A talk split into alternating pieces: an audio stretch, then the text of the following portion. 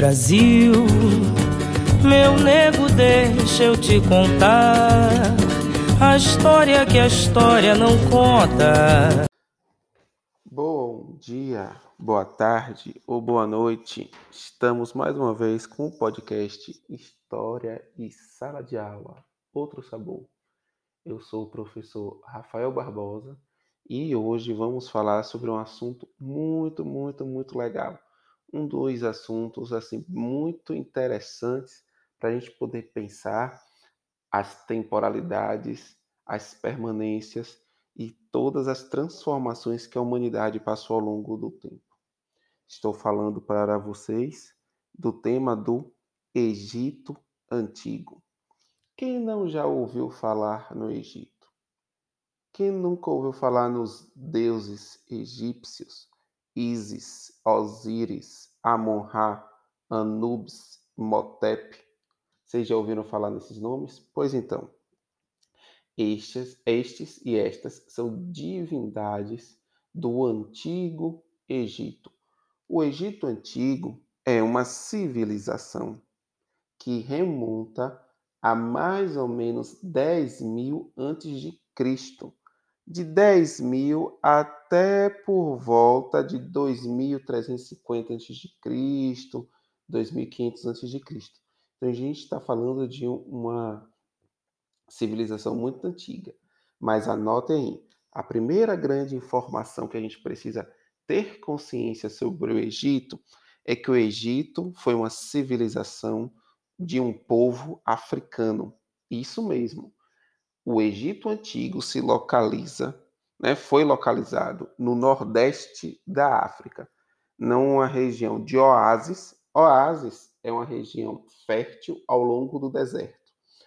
O território do Egito ele está muito próximo ali do deserto do Saara, mas ao longo de todo o território egípcio passa o rio Nilo e as margens do rio Nilo é um oásis muito fértil. Sabemos nós que onde tem água dá, é bom para plantar, e são terras férteis, são terras que acumulam, acumularam sedimentos ao longo dos anos, ao longo dos milênios, e deixou a região muito rica para a agricultura.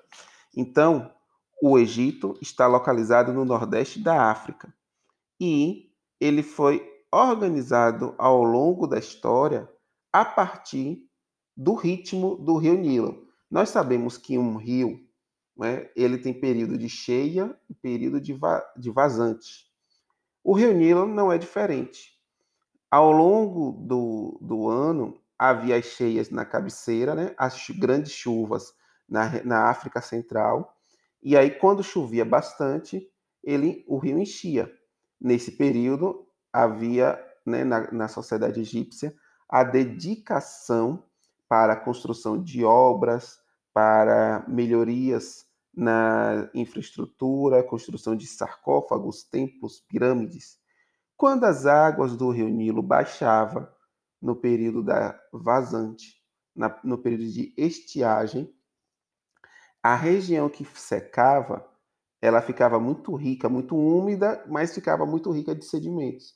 E aí era o período de agricultura.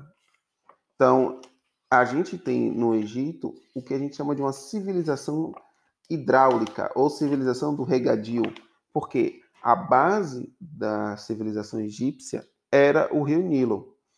Estima-se que o rio Nilo começou a adquirir o seu curso atual né, há 10 mil anos, a formação de um oásis de 1.200 quilômetros.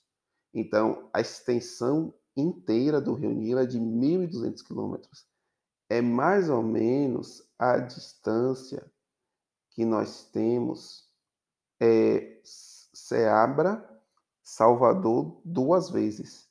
É duas vezes a distância Salvador-Seabra. Por volta de 5 mil anos antes de Cristo, caçadores que viviam na região, nós já vimos isso um pouco né, do desenvolvimento da, dos primeiros povos, de como a agricultura foi importante eles aprenderam a cultivar a terra às margens do rio Nilo, lançando as bases do que seria a economia agrícola do Egito Antigo. As terras férteis à margem do rio Nilo favoreceram o surgimento de várias comunidades. E por volta de 3200 a.C., é, houve a junção da região próxima à foz do Nilo, chamada de Alto Egito, e a região mais ao centro do rio Nilo, chamada de Baixo Egito. É quando há a junção do Alto Egito com Baixo Egito que a gente vai ter o maior período de ascensão do antigo Império Egípcio, que durou cerca de mil anos. Isso mesmo. Todo o esplendor, o poderio, a construção de pirâmides, de sarcófagos, foi, durou do, mil anos. O Estado egípcio exerceu forte controle sobre as atividades econômicas de toda a região, de tal forma que podemos afirmar que era o Estado quem dirigia e controlava a economia. O faraó, vamos falar um pouco mais dele é, em breve, o faraó, que era o principal líder, ele em alguns momentos era considerado uma própria divindade é, na terra. O faraó e seus secretários, né, seu, sua, seus administradores, organizavam toda a vida do Império Egípcio. Tudo o que vocês imaginarem educação, saúde, é, obras de irrigação, é, alimentação, caça, guerras, tudo passava pelo faraó. O sistema econômico era organizado em dois níveis, onde tudo que era produzido era recolhido pelo Estado, era recolhido pelo faraó. Mas a distribuição não era igual, a distribuição era desigual. A maior quantidade de alimentos ia para os altos funcionários, para, vamos dizer assim, as elites, os grupos, priori... os grupos que dominavam a região do Egito. Abaixo do faraó, nós tínhamos os escribas. Os escribas eram uma espécie de as pessoas que sabiam ler e escrever. E os escribas também eram aqueles que ensinavam os outros a ler e escrever mas ensinava apenas a família do faraó. Sacerdotes, que cuidavam da religião, e alguns artesãos qualificados, que trabalhavam com as grandes pinturas, com algumas obras de metalurgia. A pequena parte do que era produzido na agricultura era distribuída aos trabalhadores braçais, aos camponeses, aos agricultores do dia a dia. Dentro da, do Egito Antigo, ele, a maior dedicação deles era para a agricultura. E eles tinham um sistema muito complexo de irrigação. O principal cultivo do, dos egípcios era trigo, linho, cevada para fazer pão, para fazer roupas e para fazer cerveja. Eu sei que vocês aqui, a maioria não bebe, porque não pode, porque né, tem menos de 18 anos, mas a cerveja é uma das invenções do Egito Antigo a partir da fermentação da cevada, eles faziam a cerveja.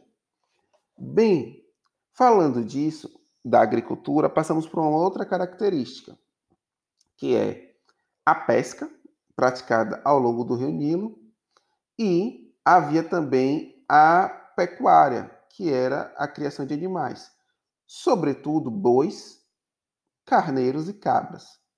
O comércio era baseado na troca de mercadorias.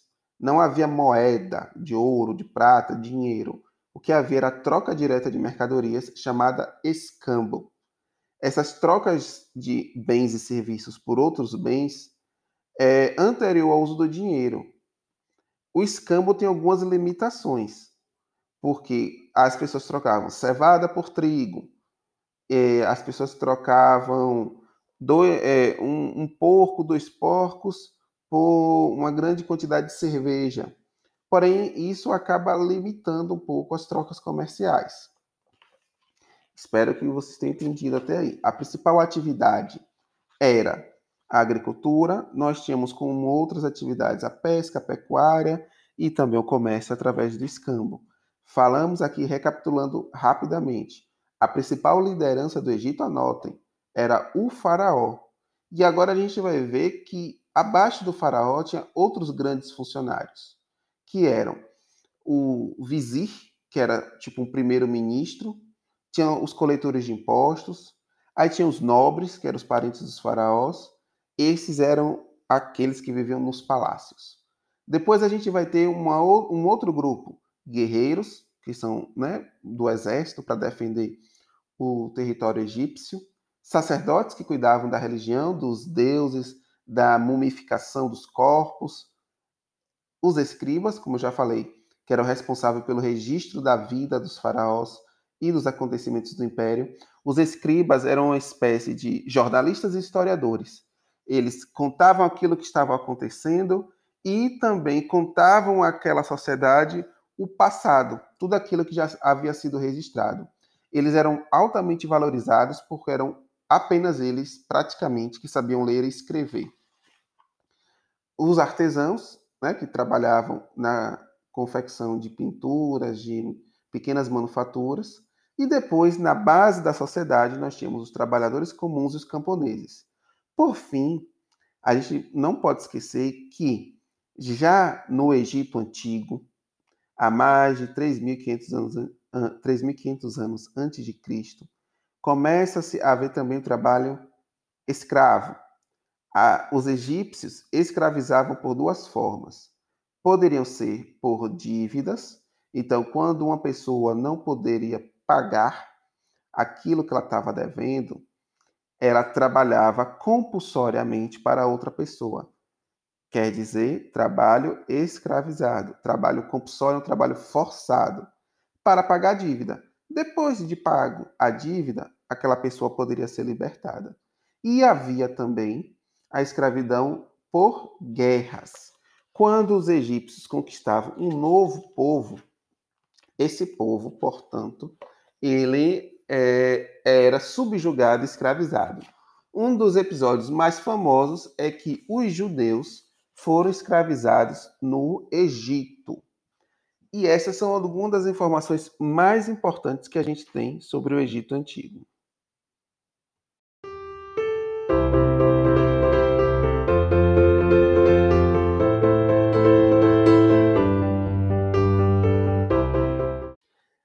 Uma outra grande civilização do da África antiga é o reino de Cush.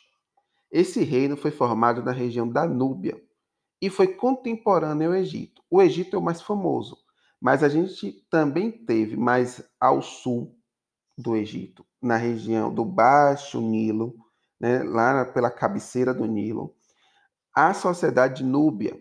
Os núbios viviam da agricultura e da pecuária e também conheciam metalurgia, que é o domínio do ferro, e habitavam uma área muito rica em ouro, incenso, marfim, ébano, óleos, pedras preciosas e outras mercadorias de luxo.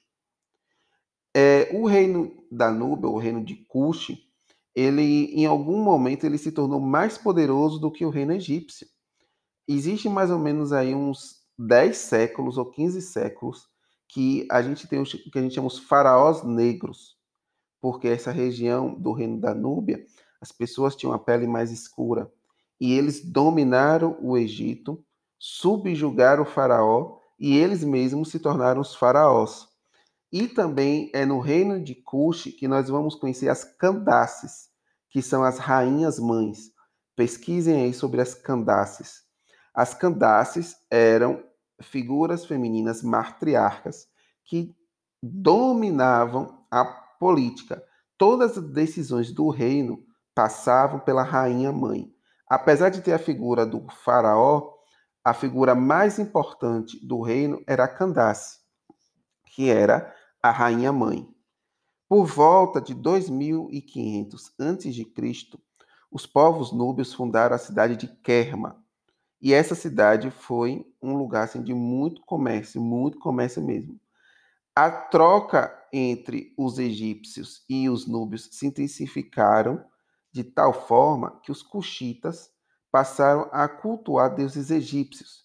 E lá no reino de Cush, nós vamos encontrar também é, construção de pirâmides, não tão grandes quanto a dos egípcios, lá na região do atual Egito, mas hoje, se vocês procurarem no mapa, o reino de Cush fica no atual Sudão. Procurem lá na, no mapa Sudão e Sudão do Sul. Essa é a região do Reino de Cush. Durante essas trocas comerciais, os cuxitas, além dos deuses egípcios, aprenderam também a escrita hieroglífica, que era o tipo de escrita egípcia. Quando é, o, o, reino de Cush ele se desenvolve, os cuxitas aumentaram muito a área de influência e se tornaram, como eu já comentei, é, controladores também do Egito passando a capital sendo em Meroe, que ficava próximo a uma das cataratas do rio Nilo. A cidade de Meroe ficava numa, num cruzamento de grandes rotas internacionais, tanto do Oriente como da África. Haviam florestas que permitiam o abastecimento de lenha, o que possibilitou o grande desenvolvimento da metalurgia do ferro. Meroe foi o centro de poder do reino de Cush, por cerca de 800 anos. Então foi uma cidade muito importante. A cidade de Meroe só veio a ficar assim pobre quando os romanos chegaram no século I antes de Cristo. E aí já é uma outra história para um outro momento. Mas é importante saber, o Egito antigo e o reino de Cush foram os principais reinos da África antiga grandes civilizações que deixaram um legado muito grande para a gente. Dentre eles, e é importante a gente frisar isso aqui, a África esteve na vanguarda do desenvolvimento da humanidade. Porque a gente está falando de 3 mil, 2 mil anos antes de Cristo, e nós temos a construção de complexos sistemas de irrigação ao longo do Rio Nilo, construção de pirâmides, construção de templos, tudo isso pelos africanos, tanto da, de Cush quanto da, do Egito. As grandes realizações, dessa sociedade são divulgadas de alguma forma. Hoje a gente fala mais do Egito, mas eu chamo a atenção para vocês. Pesquisem sobre o reino de Cush. É, lá se desenvolveu um comércio muito vasto e algumas das coisas que a gente utiliza até hoje, principalmente na medicina, vem do desenvolvimento tanto cuxita quanto egípcio. É, o domínio né, e a crença que o corpo poderia voltar à vida fez com que os egípcios dominassem várias técnicas da medicina.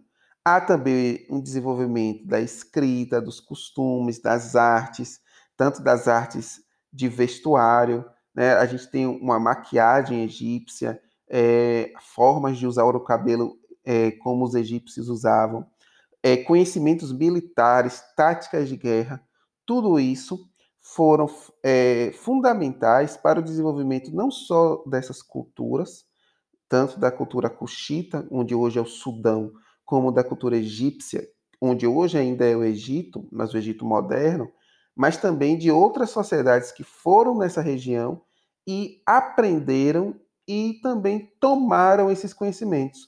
Nós vamos ver que depois do Egito de Cush vai aparecer grandes impérios como o Império Romano. E boa parte, uma parte do conhecimento do Império Romano foi tomado, foi roubado, vamos dizer assim, pelo, foi roubado pelos romanos dos egípcios. Mas, como eu disse, isso fica para uma outra história. Espero que vocês tenham gostado. Um abraço e até mais. Tem sangue retinto pisado atrás do herói, emoldurado. Mulheres, tamoios, mulatos. Eu quero país que não tá no retrato